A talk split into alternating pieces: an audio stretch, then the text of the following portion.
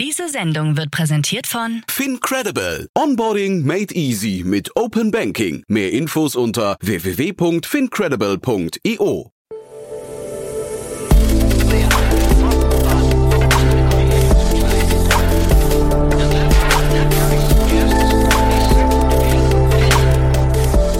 Startup Insider Daily.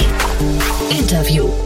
Hallo und herzlich willkommen zu Startup Insider. Mein Name ist Nina Weidenauer und jetzt geht es in dieser Podcast-Folge weiter mit der Rubrik VC Talk. In der Rubrik stellen sich regelmäßig VCs vor, die wichtig für den deutschsprachigen Raum sind. Wir hatten schon eine Reihe wirklich cooler VCs hier im Podcast, wie zum Beispiel PropTech One, HV Capital, Bolderton, Planet A und natürlich noch viele mehr. Heute geht es weiter mit Ragnar Kruse. Er ist Co-Founder und MD vom AI Fund und AI Hamburg und Co-Founder vom AI Startup Hub und Transatlantic AI Exchange. Also ihr hört sich heraus, was sein Fachgebiet ist. Das Besondere an dem Interview, wir haben das im März auf dem Cheftreffgipfel 2023 aufgenommen. Ragnar hatte mit seinem Team einen Stand unten und ein Podcast-Interview hat dann natürlich super gepasst. Daher Vorhang auf für den VC Talk mit Ragnar Kruse. Werbung. Sei dabei beim HTGF Family Day am 11. und 12. Juni in der Station Berlin. Für zwei Tage voller Inspiration und Business. Tauche ein in ein einzigartiges Netzwerkerlebnis mit bis zu 1500 Teilnehmenden. Erkunde das innovative Seed- und Later-Stage-Portfolio des Hightech Gründerfonds. Lass dich vom vielseitigen Programm inspirieren und knüpfe wertvolle Kontakte. Sichere dir jetzt dein Ticket. Mehr Informationen findest du unter www.family-day-htgf startup.de. Startup Insider Daily. Interview. Cool, ja, vor mir sitzt Ragnar Kruse. Er ist Co-Founder und Managing Director vom AI Fund, AI Hamburg und Co-Founder von AI Startup Hub und der Transatlantic AI Exchange. Toller Titel. Hallo Ragnar. Hallo Jan. Ja, ich freue mich sehr, dass wir sprechen. Wir sind hier bei Cheftreff und du hast einen tollen Vortrag gehalten zum Thema AI. Vielleicht magst du dich mal kurz vorstellen und auch mal sagen, was waren denn so die, die Kernpunkte deines Vortrags? Ähm, ja, bin seit über 20 Jahren mit AI in eigenen Firmen unterwegs, ähm, eigentlich mein Leben lang selber Entrepreneur gewesen, habe also verschiedene Firmen äh, gegründet. Das die erste mit 17, bin 96 in die USA gegangen, da haben wir Intershop ähm, aufgebaut und auch an die Börse gebracht. Und äh, was uns heute bewegt, ist AI.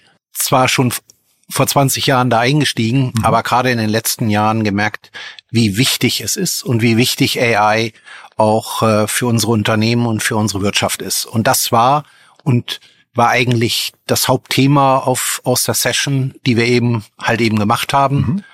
Ähm, wie wichtig und wie kriegen wir es in unsere Wirtschaft? Mhm. Kannst du da mal so die Aspekte, die da vielleicht im Mittelpunkt stehen, noch mal kurz hervorheben? Was kann, was kann unsere Wirtschaft von AI, wie kann sie daran partizipieren? Ja, also gibt genug Statistiken darüber, was für einen Impact AI auf die unterschiedlichen äh, Wirtschaften haben wird.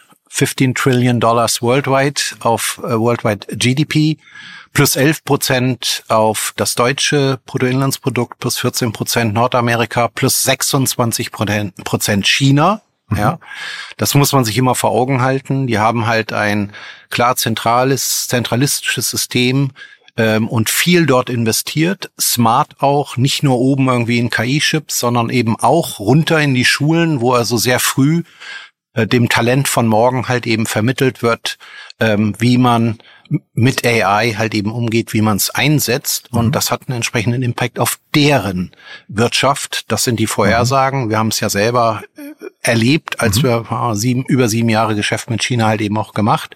Und das können wir eigentlich auch. Wir müssen dazu nur einen Plan haben, mhm. wie wir es implementieren. So mhm. und äh, ähm, ein wesentlicher Punkt ist einfach auch festzustellen, viele Mittelständler hier in Deutschland im Gegensatz zu großen Corporates in den USA haben teilweise gar nicht die Ressourcen, Entwicklungs- oder Softwareressourcen, um da irgendwas selber zu machen. Mhm. Daher sind eigentlich hier in Deutschland, in Europa die Firmen darauf angewiesen, möglichst standardisierte Produkte zu bekommen, die ihre Effizienzen, ihre Produktivität halt eben erhöhen. Mhm. Diese Produkte die kommen halt von Startups. Ja, natürlich werden Firmen wie Microsoft, wie also Oracle, SAP und so weiter mehr und mehr Technologien on top ihrer setzen, AI, Machine Learning. Aber und hier ist eben auch die Chance und das geht eben auch schneller. Standardisierte Produkte über AI-Startups halt eben zu bekommen, die das Daily Business halt eben verbessern können. Mhm. Und siehst du da so drei ähm, Kontinentalplatten, dass man sagt, das ist USA, China und Europa oder werden die sich aufeinander zubewegen und, und auch gemeinsam äh, AI was ich Grundlagenforschung oder äh, Grundlagen entwickeln? Nein, also das sind eigentlich, also erstmal Westen und Osten ganz klar konkurrierende Systeme. Ähm, und äh, wenn man sich politisch auch anguckt, wohin sich China eben entwickelt, mhm. ähm, das ist invented in China for China und mhm. dann auch eben ähm, international. Ähm, und äh, ganz klar, die amerikanischen Firmen haben erstmal einen Vorteil gegenüber der, den europäischen. Sie haben größeren Wirtschaftsraum, sehr, sehr viel tech-affiner, corporate, ähm, die auch schneller da Entscheidungen halt eben treffen. Und äh, hier in, in Europa, da tun wir uns einfach ähm, schwerer ähm, längere ähm, Sales Cycle ähm, und das führt alles dazu, dass es bei uns alles länger dauert. Mhm. Ja, kann sein, dass sich irgendwann der Knoten löst, ist ja meist so in der Vergangenheit bei unterschiedlichsten Technologien hier gewesen und plötzlich geht das ganz schnell. Frage ist, äh, reicht das noch, um entsprechend aufzuholen? Mhm. Auch Frage ist, reicht das, um auch so Themen wie, wie, wie ähm, Climate Change halt positiv beeinflussen zu können? Denn all eigentlich der Einsatz von AI heißt im ersten ähm, Punkt erstmal Waste Reduction, Effizienzen mhm. halt eben zu verbessern. Und überall sind 10, 15 Prozent halt eben drin. Daher stehen wir eigentlich vor der Aufgabe und der Herausforderung, wie schaffen wir es, AI stärker, schneller in unsere Firmen, Wirtschaft, Government halt eben reinzubekommen, um mhm. den Nutzen tatsächlich daraus zu haben und nicht nur bei 11 Prozent zu landen, sondern äh, vielleicht bei 26 warum, äh, Prozent. Warum orientieren wir uns nicht daran? Mhm. Du sagst ja gerade Geschwindigkeit. Ich glaube, das ist ja das Thema, worum es am meisten gerade geht. Ne? Und man hat so bei ChatGPT und, und Co. das Gefühl, da geht es eigentlich gerade um exponentielles Wachstum schon. Ne? Ähm, kann man das überhaupt noch einholen? Naja, es gibt ja ähm, ähnliche äh, Entwicklungen durchaus auch hier in Europa, mhm. ähnliche ähm, Language-Modelle. Ähm, ich glaube, generell kommen da verschiedene Technologien, ich würde sie heute mehr und mehr auch Grundlagentechnologien mhm. halt eben ähm, nennen, und es kommt einfach nur darauf an, früh genug diese eben auch zu nutzen und halt eben mit einzubauen. Mhm. Ja, und äh, da können wir mithalten, aber ähm, Hauptsache, man macht überhaupt was. Mhm. Ja, also äh, ja. ja. Und du hast ja den Umgang der nächsten Generation mit AI ähm, angesprochen. Was empfiehlt man der nächsten Generation? Was ist so da aus deiner Sicht, was müssen die lernen? Welche Kompetenzen müssen die aufbauen? Ähm, es geht gar nicht mehr nur um das Programmieren. Mhm. Es gibt ja mehr und mehr auch Low-Code-Anwendungen, die mhm. auch standardisiert halt eben kommen. Es gilt sehr früh das Verständnis dafür zu entwickeln, was diese Technologien eigentlich kennen mhm. und wie die systematisch halt äh, funktionieren. Ja, und äh, dann ähm, ist es auch einfacher über die Anwendung und den Einsatz halt eben nachzudenken. Mhm. Und ähm, das gilt es früh genug halt eben zu vermitteln. Mhm. Ist halt alles data-driven erstmal. Mhm. Ja, und äh, äh, von daher wird es wie bei vielen Dingen auch ähm, bei Teams immer darauf ankommen, nicht nur einen Programmierer zu haben, sondern eben auch die, die die Domain-Expertise haben, die die mit Zahlen gut umgehen können mhm. im betriebswirtschaftlichen Sinne und dann halt eben auch, auch, auch Sales und Marketing zu verstehen. Mhm. Jetzt lassen wir mal über euren Fonds reden. Ihr seid am Fundraising gerade, ihr seid aber auch schon aktiv am Investieren, ne? Ja, wir haben, also, wir haben einen AI-Fund aufgelegt, mhm. ähm, mit dem wir in ähm, Early Stage AI Companies in Europa investieren. Mhm. Wir sagen Post-Seed oder auch Seed ähm, A und B Runden hier in, in äh, Europa. Und ähm, sind geografisch, sagen wir 90 Prozent Europa, 10 Prozent Rest of World, weil mhm. natürlich wir auch ganz klar vorhaben, die Firmen, in die wir investieren, zu unterstützen, dass sie auch in die USA gehen. Ja, das ist der größte Markt. Wer Tech hat, muss einfach sehen, dass auch in den USA ähm, erfolgreich ist. Das zeigt ganz klar die Historie und mhm. das wird sich absehbar halt eben nicht, nicht ändern. War ja für Intershop auch so, ne? Intershop war ja ein Riesenthema in den USA dann auch, ne? Ja, ja. Und da haben wir den Traction halt eben aufgebaut, auch in unserer letzten Firma Smarto. Da haben wir zuletzt, als ich dabei war, 180 Millionen Umsatz, 15 mhm. Millionen Net Profit gemacht. Noch heute ist 70 Prozent des Businesses in, in den USA. Mhm. Und der Fonds, wie groß muss der werden, wenn du sagst, ihr wollt, ähm, sagen wir, Post, Post-Seed sein? Das sind ja schon größere Tickets dann, ne? Na, also ähm, in USA wären es schon größere, aber nicht in Europa. Ja. Die Runden sind generell erstmal mal ähm, äh, kleiner. Wir sagen eigentlich, ähm, äh, na, 500.000 bis eben ähm, dann eben auch zwei Millionen.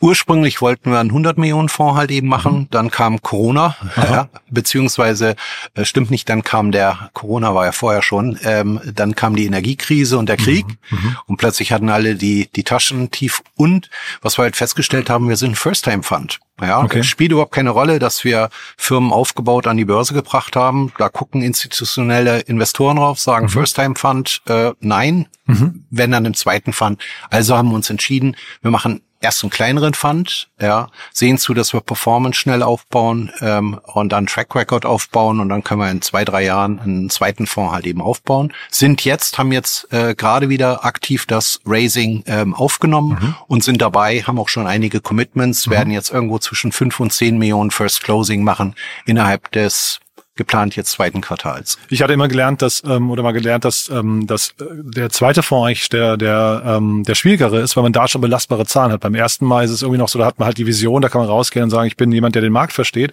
Aber dann kommt plötzlich halt quasi dieses diese Belastbarkeit, ne? Ja. Ähm, das mag mit Startups so sein. Ah, okay. Ja, also wenn man Pre-Revenue ist ja. und die großen Ideen hat mhm. und dann irgendwann sind die Proof Points da. Mhm. Ähm, es ist äh, alleine schon äh, teilweise bestimmten Anlegern ähm, Institutionen nicht möglich in First-Time-Funds halt eben zu investieren. So, okay. Ja, das mhm. kommt auch noch dazu. Äh, dazu muss man sagen, das ist jetzt die Erfahrung aus den ersten Ansprachen auch von Family Offices. Mhm. Viele haben halt viel in Immobilien investiert, aber wenig mhm. in in äh, Fonds, durchaus Direktinvestments. Ja, aber eigentlich macht Fondsinvestment ähm, viel mehr Sinn, mhm. weil es immer Team und Expertise gibt, die halt systematisch investieren. Mhm. Und man hat auch als Family Office eigentlich immer die Möglichkeit, so ist bei unserem Fonds wie bei vielen auch, nochmal durchaus zu co-investieren und mhm. dadurch auch mhm. seine Gewichtung bei den Investments auch innerhalb eines Fonds ähm, unterschiedlich zu gestalten. Mhm. Sag mal was zu eurem Team, das ist ja relativ groß eigentlich, ne? Ja. Ja. ja, also wir haben ja auch Großes vor Aha. Und ähm, im Endeffekt geht's uns, ging es uns auch darum, genug Expertise on mhm. board zu haben. Ähm, für uns ist nur eine Frage der Zeit, mhm. ähm, äh, bis wir halt den auch, auch vollständig geclosed haben und wir wollen letztendlich dann noch vernünftig handlungsfähig mhm. sein. Ja, mhm. und äh, wir haben ein Family Office, mit dem wir im Prinzip alles derzeit ähm, finanzieren, äh, daraus auch halt eben ähm, Investments machen. Und wir haben einfach gesagt, wir müssen sehen, dass wir ein gutes Team haben, mhm. so dass wir früher mit entsprechender Systematik halt eben ähm, herangehen. Es ist auch nicht nur so, dass wir mit, äh, also zum Team, das war ja die Frage. Ja, genau. Wir haben ähm, einmal natürlich meine Frau und Partnerin, mit der ich seit 30 Jahren äh, zusammenarbeite, die selber die größten Deals bei Intershop reingeholt hat, ah, die größten strategischen Allianzen auch da schon reingeholt hat und äh, einfach eine sehr gute ähm, Ergänzung ist, haben wir John Lange dabei. Mhm. Der war bei Axel Springer die letzten, ich glaube, 18 Jahre im Beteiligungsmanagement mhm. in, in der Geschäftsführung hat da, äh, was war das, über zwei Milliarden investiert in 180 Firmen und letztendlich auch geholfen auf der Corporate-Seite, ähm, das Innovationsmanagement so mal äh, ganz anders den Konzern halt eben mhm. umzubauen. Ja, da kommt er mit seiner Corporate-Erfahrung wir haben äh, als äh, weiteren Partner dabei den ähm, Ingo Hoffmann, der seit über zehn Jahren im AI-Bereich unterwegs ist, ähm, den wir noch, äh, wir lernten ihn kennen, als er bei Applied AI von Unternehmertum war, war aber auch vorher bei IBM Watson dabei mhm. und davor ähm, äh, SAP, von daher viel auch Softwareerfahrung. Auch dabei ist es ähm, halt äh, Fabian Westerheide, der mhm. selber einen kleinen AI-Fonds mhm. aufgelegt hatte, eben in in, äh, in Berlin. Und auch eine Konferenz macht zu dem Thema, ne? Genau, ja, genau. Geht uns, also wir haben ein exzellentes Netzwerk im, nicht nur im deutschen, auch im europäischen Bereich. Vorhin erwähntest du ja auch Transatlantic Air mhm. Exchange. Ja. Wir nutzen natürlich unsere Kontakte, die wir ins Valley in die USA haben, das auch, auch zu nutzen. Mhm. Und äh, insofern habe noch weitere Teammember, die hm. ganz interessant sind unter mhm. den Partnern, habe auch Venture-Partner da halt eben drin, ähm, die sehr erfahren gerade im USA-Bereich sind, als auch China. Ähm, insofern insofern, äh, ja, ist ein Senior-Team, mhm. aber haben eben auch eine, eine zweite Reihe dahinter, die mhm. auch so in der Lage sind, ähm, ähm, da ähm, dann auch vernünftig durchzustarten. Mhm. Ja.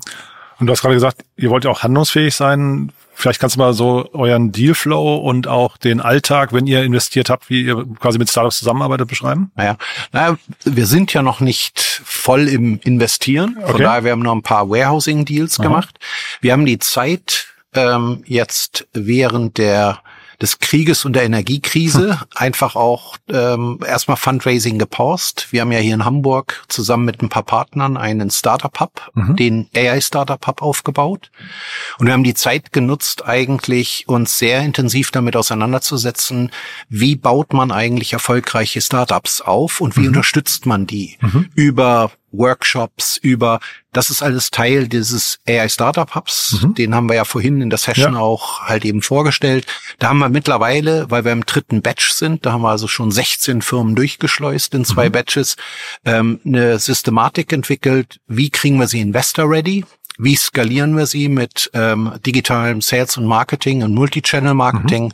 Und dann dritter Schritt auch, wie bereiten wir sie vor, dass sie dann auch international in die USA skalieren können? Das haben wir dort in dem Hub ganz systematisch ähm, halt jetzt auch umgesetzt, mhm. ja, und äh, nun könnte man sagen, ähm, geübt, okay. ja, und äh, aber vieles von denen, was wir, was wir, ist ja immer die Frage, selber machen ist das eine, mhm. aber wie entwickelt man ein Blueprint daraus, um das dann anderen zu vermitteln, mhm. ja, und mit dem Hub ist ja gar nicht, geht's ja gar nicht mal nur um eigene ähm, in, in, äh, Investments, sondern eigentlich, was wir brauchen und was wir mit dem Hub erreichen wollen, ist, wie können wir erfolgreiche AI-Startups produzieren? Mhm. Ja, und äh, das Knowledge das bauen wir weiter aus und das werden wir in unserem Fund genauso nutzen. Auch ich lerne da dazu. Insofern war auch das letzte Jahr super spannend mhm. und hat auch Spaß gemacht, weil wir die Startups nochmal sehr intensiver,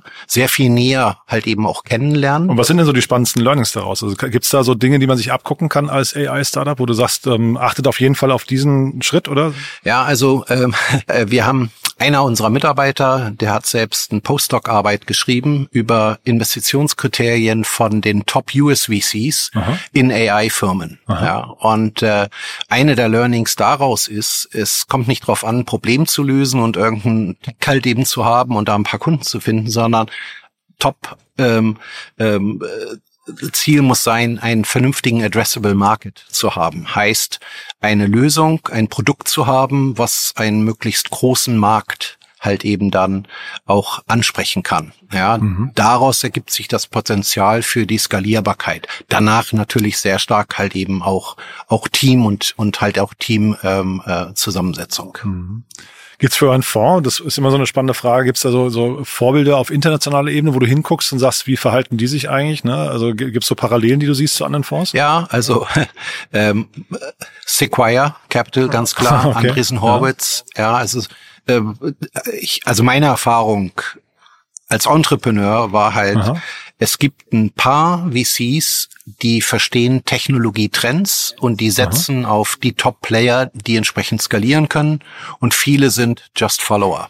Wie mit vielen anderen Dingen halt auch. Also gilt es auch für uns, sich eigentlich daran zu orientieren, worauf und wie arbeiten eigentlich die Top-Fonds und daran zu arbeiten. Wenn das ist ja eigentlich spannend, wenn ich kurz da reingehen darf, weil genau die beiden genannten sind ja die, die jetzt auch in China, glaube ich, gerade nochmal angefangen haben, separat in AI zu investieren. Ne? Ja, die haben schon, die haben schon in Indien und China halt schon seit mehreren Jahren Fonds. Ja, und die haben die Top-Märkte. Mittlerweile Sequoia ist auch hier nach Europa gekommen, nach London. Mhm. Ich glaube, im letzten oder vorletzten Jahr haben die da ein Büro ähm, mhm. aufgemacht. Nee, der schon, aber ich meine auch gerade wirklich dediziert in OpenAI Konkurrenten aus, die dann quasi nur den chinesischen Markt bedienen. Das fand ich einen ganz spannenden Move, ne?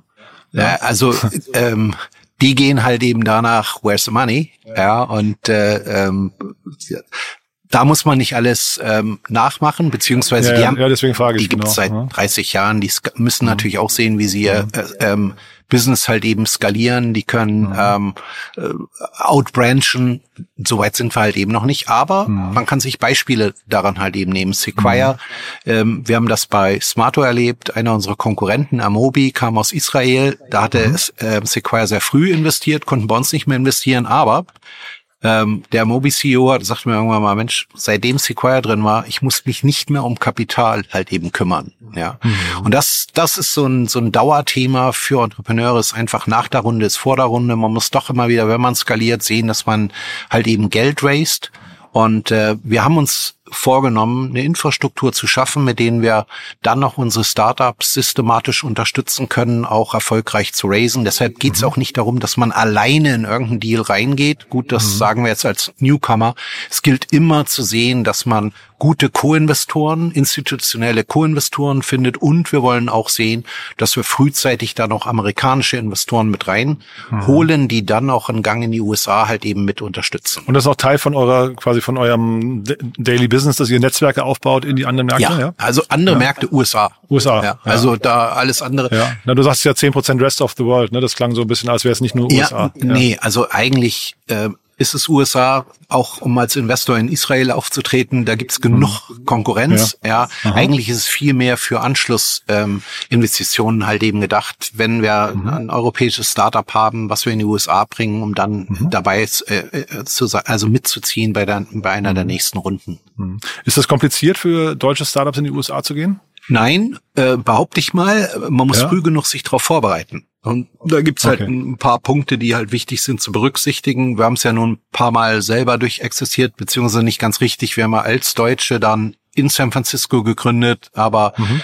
ähm, Development halt hier in Deutschland ähm, ähm, gehabt. Man muss sich darauf halt eben vorbereiten. Auch da haben wir Partner. Wir war, arbeiten auch mit ähm, German Accelerator und German Entrepreneurship mhm. halt eben zu, zusammen, die das ja auch schon systematisch seit ein paar Jahren halt eben machen. Plus dann auch eigene Erfahrungen, die wir halt eben selber ähm, gemacht haben, um, mhm. um Firmen früh genug darauf vorzubereiten. Mhm. Zum Schluss vielleicht noch, wer, wer soll sich bei euch melden, bei dir melden? Ähm, Sind es nur Startups oder jetzt was gesagt, ihr seid im Fundraising auch ähm, Investoren. Investoren. Ja, wollte ich das sagen. Also ja, ich ne? glaube, ja.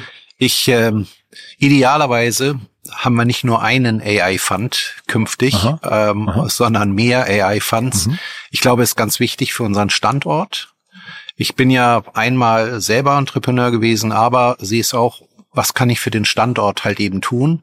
Ähm, wir haben in Deutschland das Problem, dass wir in einer, auf einer Per-Capita-Basis nur zehn Prozent dessen investieren, was amerikanische ähm, Investoren in AI-Startups halt eben investieren. Das heißt, in den USA mhm. wird auf einer per Capita Basis zehnmal so viel investiert. Damit haben amerikanische Firmen eine bessere Chance, schneller zu skalieren. Ja, 10, 20 Entwickler, die kosten halt Geld. Das kriegt man so mhm. über einen Cashflow halt eben nicht rein. Ähm, wir müssen sehen, dass wir mehr Kapital ähm, aktiviert bekommen. Da können wir nicht immer nur nach dem Staat schreien, ja, sondern wir müssen sehen, dass die Family Offices, die Multifamily Offices, die auch Mittelständler einfach lernen, ähm, ähm, Kapital äh, zur Seite zu legen, um damit in Startups zu investieren. In USA, mhm. das ist ganz interessant, mhm. wird über 50 Prozent des äh, Venture-Kapitals kommt schon von Corporates. Also Corporate Venture ist mittlerweile richtig groß geworden.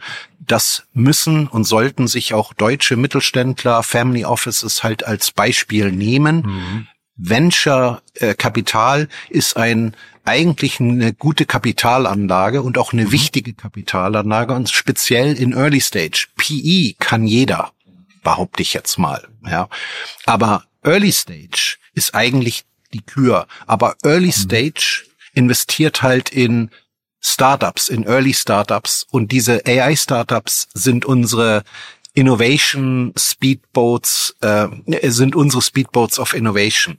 Die mhm. brauchen wir, um unser Land auch schneller halt eben voranzubekommen, um mit standardisierten Produkten, AI-Produkten an die Wirtschaft ähm, herantreten zu können. Daher Plädoyer, investi investiert in Venture, helft hier diesen Startups, um was vernünftig nach vorne zu bewegen. Mhm. Wir können in die USA gucken, wir können nach China gucken, die machen's vor. Das können wir auch. Und das können wir auch hier und heute. Wir müssen es nur tun. Ja, und mich kann man gerne auf jede Bühne stellen. Das werde ich jedem sagen.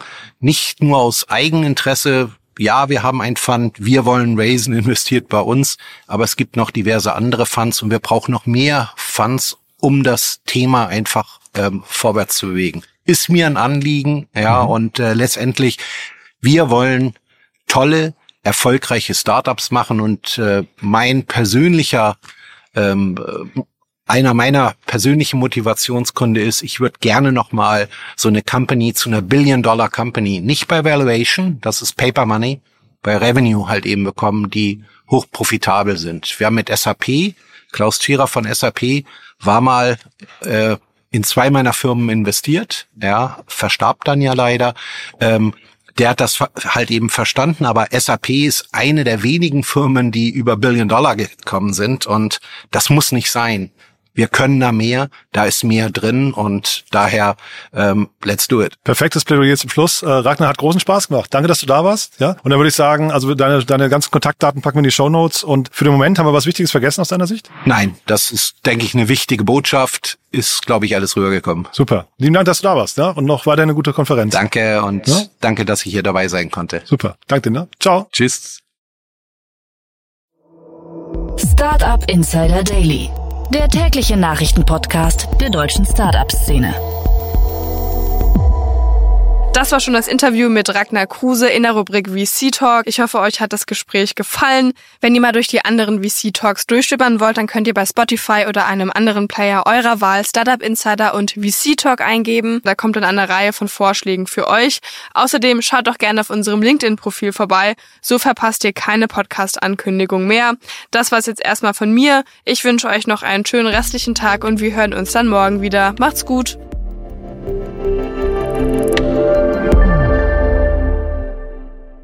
Diese Sendung wurde präsentiert von Fincredible. Onboarding made easy mit Open Banking. Mehr Infos unter www.fincredible.io.